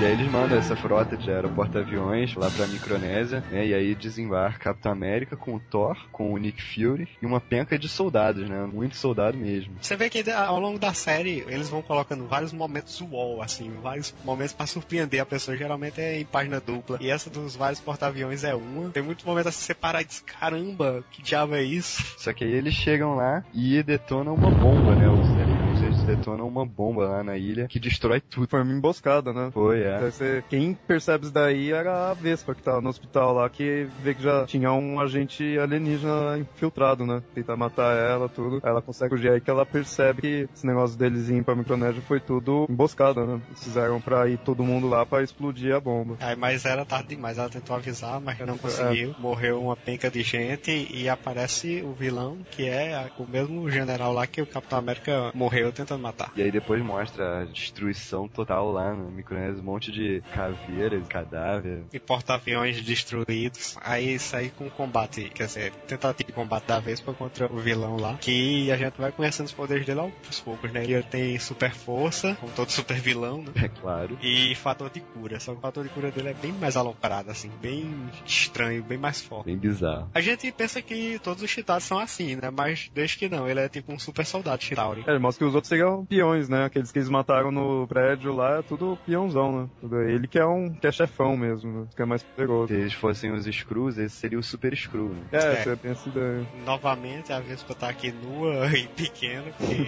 Brian Hitch adora desenhar, né? Aí ele coloca ela dentro de um tubo de ensaio e sai passeando com ela por aí. É que é interessante que mostra que aí eles também foram chamados de Screws, né? Os que já tiveram É. vários nomes, que eles já estavam, como já tava há muito tempo aqui, cada um chamava eles de um jeito, né? Chamava de Chitauri, outros é, chamavam de Screws, tudo. Que é aí que na verdade você vê que são os Screws, né? Porque nunca tinha dado noção, só era uma raça metamorfa, mas nunca tinha nada mais outra ligação, né? Posteriormente, acho que foi numa história do Quarteto Fantástico Ultimate, que era também do Mark Miller, que vem aparecer, que acho o nome do arco é Presidente Thor, que é quando os Skrulls aparecem na Terra. Assim, o, o Quarteto Fantástico viaja no tempo e altera a criação deles. Aí isso muda tudo. O Thor vira presidente dos Estados Unidos e ele aceita os Skrulls na Terra e os Skrulls dão de presente pra humanidade umas pílulas lá que podem dar superpoderes a qualquer um. Então toda a humanidade tem superpoderes Ah, com exceção do Ben Green, que não queria. Aí nessa, a gente pode ver que os Skrulls são bem iguais ao do universo tradicional. E que o nome Chitauri é um termo pejorativo que criaram pra eles. Tem inclusive um Super Skrull nessa história, só que o Super Skrull tem uns poderes diferentes. Assim, se tiver qualquer pessoa que tenha superpoderes por perto, superpoderes no caso que foram dados pelas pílulas que os Skrulls inventaram, aí o Super Skrull tem exatamente aqueles poderes. Tanto que ele é derrotado no final, quando eles matam todos os humanos da Terra, super poderoso, só escapa o Ben Green, que não tem poder nenhum, aí, aí ele diz, ah, se não tiver ninguém com superpoder por perto, então você também não tem superpoder. Aí mete o cacete nele, no braço mesmo, e consegue derrotar. Mas nessa história é interessante porque quando os Chitauris estão se comunicando entre si, eles não falam inglês, né? Não faz o menor sentido isso aí. Então eles falam uma língua deles lá que não dá pra entender nada. Balões todo bizarro. Pois é, ainda bem que não tem diálogos muito grandes nessa língua. né?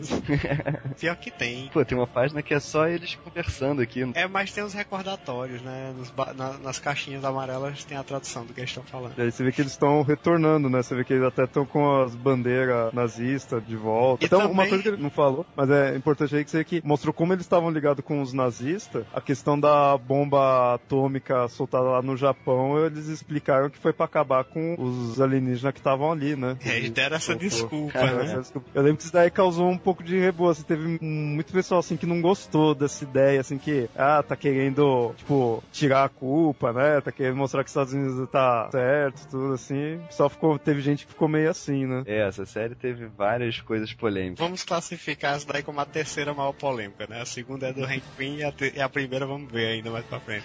Sim, aí então chega a esquadra, a esquadra Chitauri, ou Skrull, como preferirem, que chega toda na Terra e a gente descobre que, eu não sei se é nessa edição, porque ela- a- essa esquadra tá toda destruída, você repara que ela tá toda quebrada. Então, eles vão revelar que, na verdade, os Chitauri, eles são aquele império alienígena que tava afetando vários planetas na galáxia, só que eles foram derrotados. Em todos os lugares onde eles, eles tinham invadido, onde eles tinham dominado, eles tinham sido derrotados meio quase que simultaneamente. Então, a Terra é o último lugar onde eles podem se esconder. Então, vieram todos os sobreviventes que estavam espalhados pela galáxia e vieram pra Terra. Como eles não tinham mais pra onde ir, decidiram fazer a invasão em massa justamente naquele momento. Só que eles se mostram como fodão, né. Ah, a gente domina toda a galáxia, tudo aí, e tava, na verdade, tomando rabo, né, que aí veio pra cá, mostra todas as naves aí, porque estavam se ferrando, né, nos outros locais. Eles mostravam como sendo poderosão, né. Aham. Tava Aí os Supremos voltam vivos, Thor conseguiu salvar uma boa parte dos soldados da SHIELD e toda a equipe. E nessa cena eu só senti falta do Avante. é, faltou. e seu país precisa de você.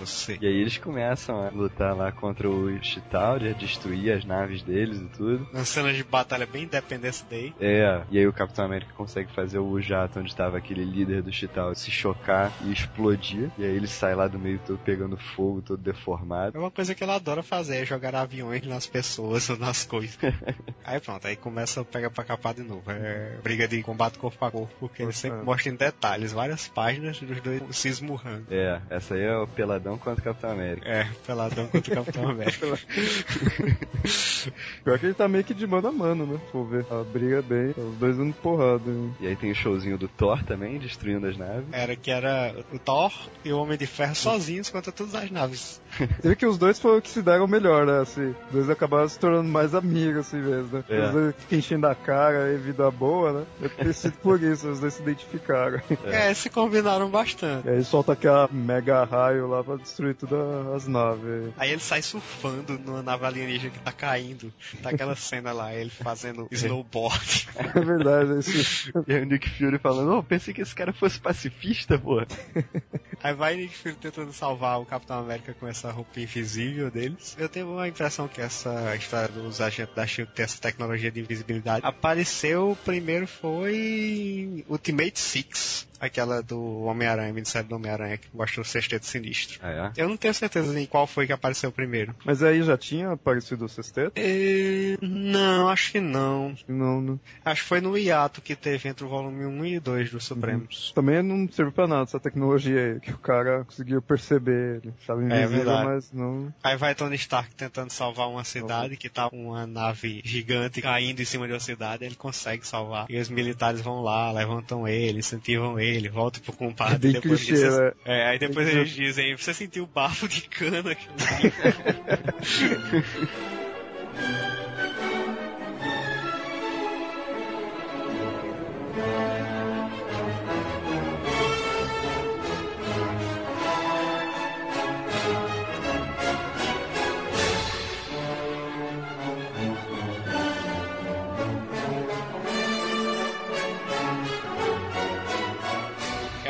atômica que eles têm nessa base. É, mas aí o Capitão América ainda tá brigando lá com o cara e não consegue derrotar o sujeito. Ele dá um tiro na cabeça dele, metade da cabeça dele explode e ele continua lutando, né? Mas daí que eles estavam pra destruir não era só uma bomba atômica, porque não ia acabar só com o planeta, ia acabar com o sistema solar todo. É uma puta arma mesmo.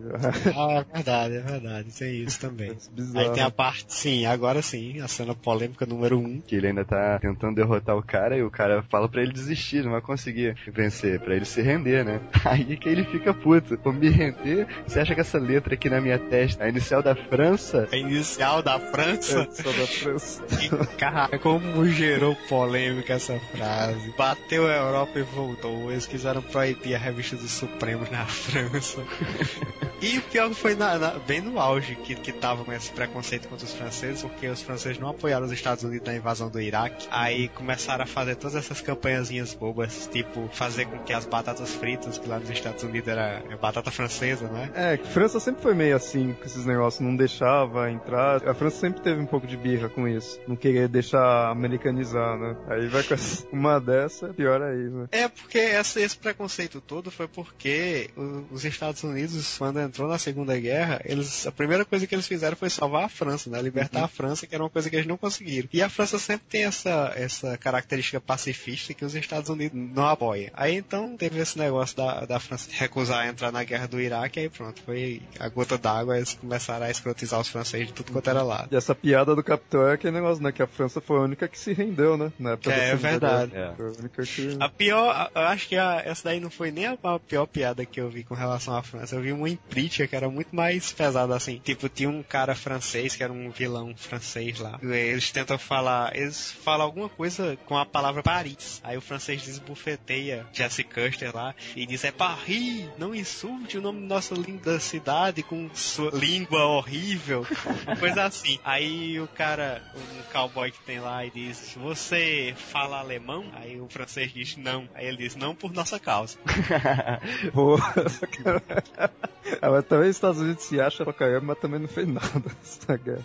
Aí depois teve um revídeo dessa frasezinha, sabe? Foi o Warren Ellis naquela série que ele fez, Nest Wave. Tem uma, uma garota lá que ela tá com uma camisa da União Europeia. Aí vai o vilão, que também é um plágio do Capitão América, chega lá e disse: Eu sou o predador aqui e você não passa de minha vítima. Ela diz: Vítima? Vítima? Tá pensando que essa letra no meu peito é a inicial da América? Tome. Enfim, aí eles estão ainda tentando acabar com os Chitauris sem muito sucesso, né? Aí eles mandam usar a arma secreta deles, que é o Hulk, né? Essa eu achei a melhor cena, meu, até hoje. Tudo Supremos eu acho a melhor cena. os militares espancando o banner pra o Hulk poder aparecer. E os caras todos felizes, né? Batendo o Hulk com uma sorrisão no rosto. Aquele cheio de tranquilizante, nada, né? Eles É. usam o último recurso, né? Pega É. e taca ele pelo helicóptero. aí. Taca ele do helicóptero. E aí quando ele cai, ele consegue virar o Hulk, né? Até que isso daí foi usado, né, no filme. Foi, é. Só que eu achei que no filme eles deram um tom meio melancólico, né? Porque ele se joga do helicóptero e tal. Na revista foi até meio humor negro, né, que ficou o jeitão, ficou bem sarcástico, assim. É, aqui ficou muito melhor. O filme foi bem melancólico, o negócio. Ele, no filme é ele que se joga, ele fala, não, tem que jogar pro Hulk poder vir, pra poder ajudar. Esse daqui é eles que tacam ele, né, o Banner não queria. É. Cai, aí um carinha de 44 quilos faz um puta estrago no chão, né. aí já vão duas páginas, né. É, página dupla de novo. Já dupla do Hulk. É um barato que aí o Hulk vem, só que ele vem pra cima do capitão, né? É, o pô. capitão que tinha batido nele e tudo, ele mope da vida. É um barato a técnica que o capitão usa, né? Pra fazer ele bater no o Screw. É o peladão ali que disse que você disse que pegou a Beth aí quando você tava preso. É, aquele peladão ali, ele disse que comeu sua mulher. O Hulk É, esmaga peladão. peladão. Peladão deixou o Hulk nervoso. Aí o Hulk tá, tá trincando os dentes com tanta força que quebra os próprios dentes. É, você tem as frases mais engraçadas do Hulk estão nessa cena.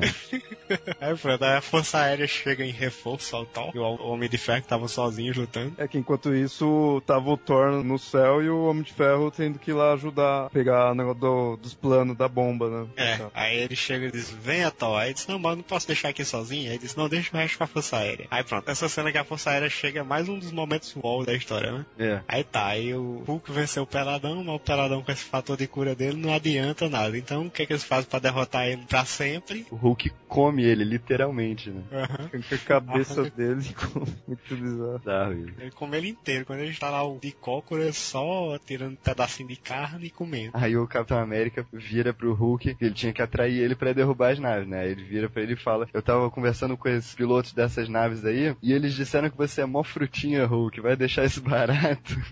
e o Hulk é muito criança, né? É Hulk espada! É, Hulk não é frutinha, Hulk espada! muito bom. Ah, o Hulk é o melhor. ele tem cada tirada que tava.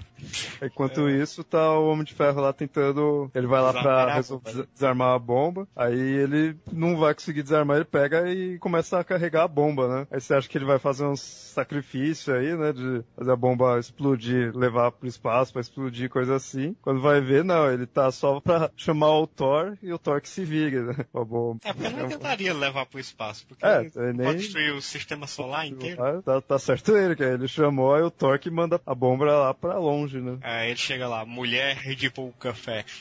O Thor teleporta a bomba, né? Sabe lidar pra onde. Ele diz aqui, ninguém vai morrer, Natasha. Eu retirei a arma deles e a larguei nas terras desoladas de Nos Nastrand. Não se preocupe, Nastrand é um deserto interminável desde que tentou se rebelar contra a nobre Asgard, muitos anos atrás. E é habitado apenas por Fanfir, o dragão. É barato que o pessoal fala, é, ok, né? tá bom, né? Se você tá dizendo. É, funcionou, então pronto. o médico mandando um contrariar. O médico mandou não contrariar é ótimo. Finalmente, aí, caçado ao Hulk, eles estão atrás do Hulk pra transformar ele em banner de novo. Aí aparece o Mercúrio, a feiticeiro escarlate, né? Nós salvamos o mundo, se ninguém tinha visto ele. É, aí vem qualquer desculpa. É, se você olhar as imagens em câmera lenta, você vai ver. É, que já tava lá lutando também, mas.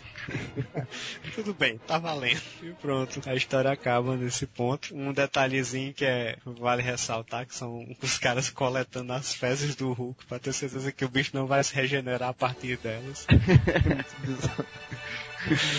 e é isso aí.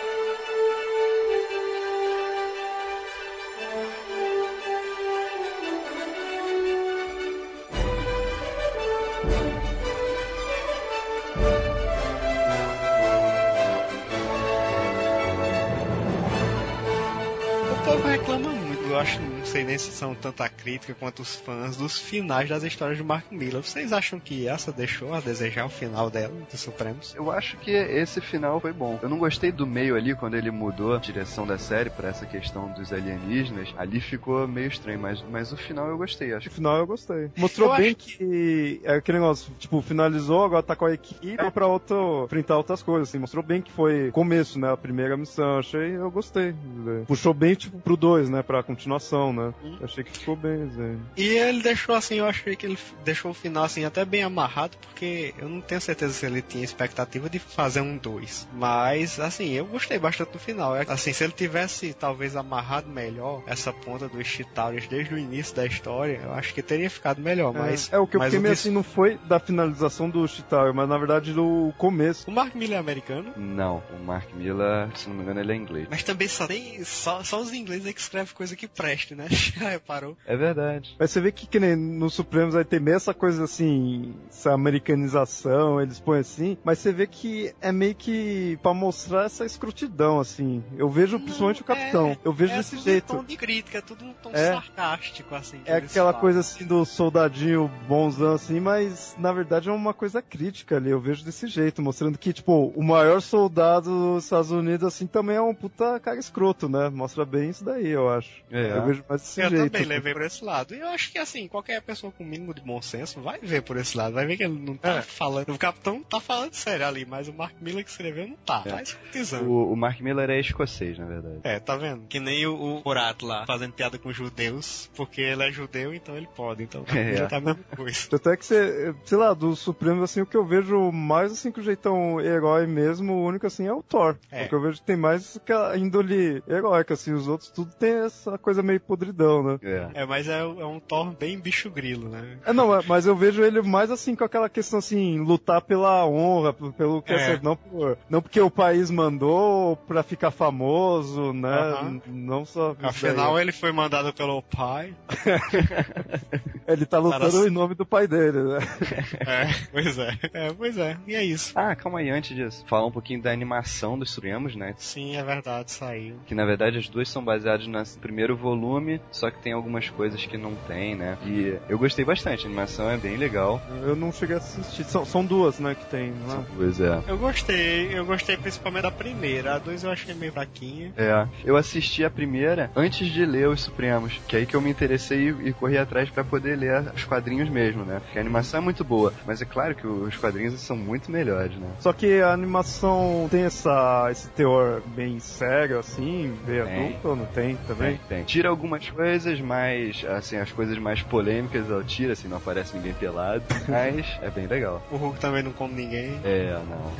pois é. Mas tem, tem uma, a sequência de luta do Hulk contra o Capitão América no, no desenho também ficou bacana. Também. Não gostei do Pantera Negra, o Pantera Negra ficou meio esquisito, mas. É. O Pantera aparece em qual? No Segundo primeiro? dois. No segundo? Porque no segundo eles inventaram muita coisa, né? Aí eles fugiram mais da ideia da série. Mas chega a ficar, tipo, cronológico, assim, ou dá alguns furos? Não, Fia. Fica bem cronológico. Dá pra encaixar mesmo. Tá. Então é isso, né? Considerações finais de vocês. Temar. Minha retomada aos quadrinhos, que foi há pouco tempo, acho que de uns 4 anos pra trás, foi que eu comecei assim a pegar e de lá pra cá eu peguei muita coisa boa, mas nesse primeiro momento eu vi o Supremo assim, me pegou de surpresa, assim, diferente de tudo que eu tinha visto. E eu achei a, a melhor coisa que eu tinha lido até então. Depois de lá pra cá eu li muita coisa melhor, tipo Watchmen, essas coisas, mas Supremo assim, é uma experiência pra quem tá lendo quadrinhos, ver o que, é, o que é quadrinhos pode alcançar, o nível de realismo que a coisa, tanto com desenho quanto roteiro. E ele leva também pra aquela questão política, que é uma coisa que os quadrinhos normalmente não exploram. Eu achei que, que ela é uma puta história, vale muito a pena ser lida, vale muito a pena ser comprada e vamos aguardar o volume 2, que a Panini tá prometendo e vamos ver pra quando sai. Tocondre. Pô, puta, eu gostei pra caramba, porque eu, eu vi que eles pegaram aquela violência, aquela coisa que tinha nos quadrinhos dos anos 90, que tentavam pôr, e conseguiram trabalhar, conseguiram fazer uma coisa bem feita, uma violência com sentido, né? Isso que eu achei legal, não é gratuito. E o que eu acho que fez do Supremos ficar bom foi esse negócio de ser uma coisa já, começar com uma coisa fechada. Ele, sei que ele não é que nem do Aranha, dos X-Men, que tava todo mês tinha aquilo lá, já não começou, mas não tinha um fim. O do Supremo vê que é começo, meio e fim a saga, né? Tanto é que demorou pra vir o segundo, tudo. Isso que eu acho que ficou bem feito já. Foi uma coisa, não desgastou. Você pega o Aranha e X-Men, mesmo o Ultimate, já tá que você percebe que tá já desgastado, assim, já tá com muita coisa. Do Supremos, com exceção do terceiro, assim, que mudou os roteiristas, Ah, tudo, você né? desgastou geral. Né, no- É.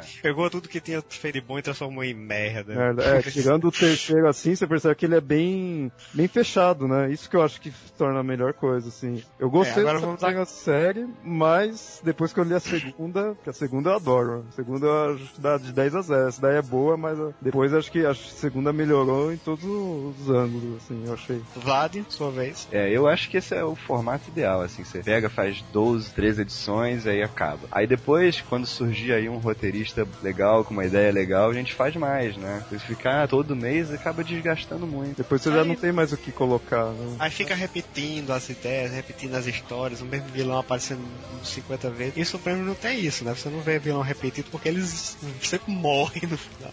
É. Esses caras não perdoam, não. E Supremos foi um marco nos quadrinhos mesmo, né? Tanto que muita coisa da Marvel da- dos últimos tempos é, é inspirada nisso. A Guerra Civil, a- até a Invasão Secreta, é tudo inspirado nisso, né? São as mesmas Sim, ideias. nos de- filmes também. Os filmes também, é. É, Samuel Jackson como Nick Fury, né?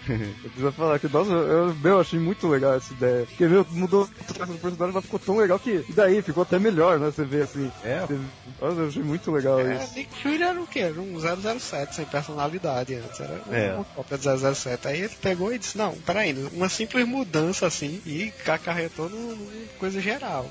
Vamos mudar a cor da pele do Nick Fury e de repente a coisa tomou outra proporção. E a gente fica no aguardo aí do encadernado volume 2, então. É, e uma coisa para os ouvintes, que quem gostou desse episódio, façam seus comentários, mandem e-mail e peçam pelo segundo, dependendo da repercussão desse primeiro, será quão rápido vai vir o episódio falando sobre Supremos 2. Ou não. Ou não. Vai lá, um abraço. Um abraço.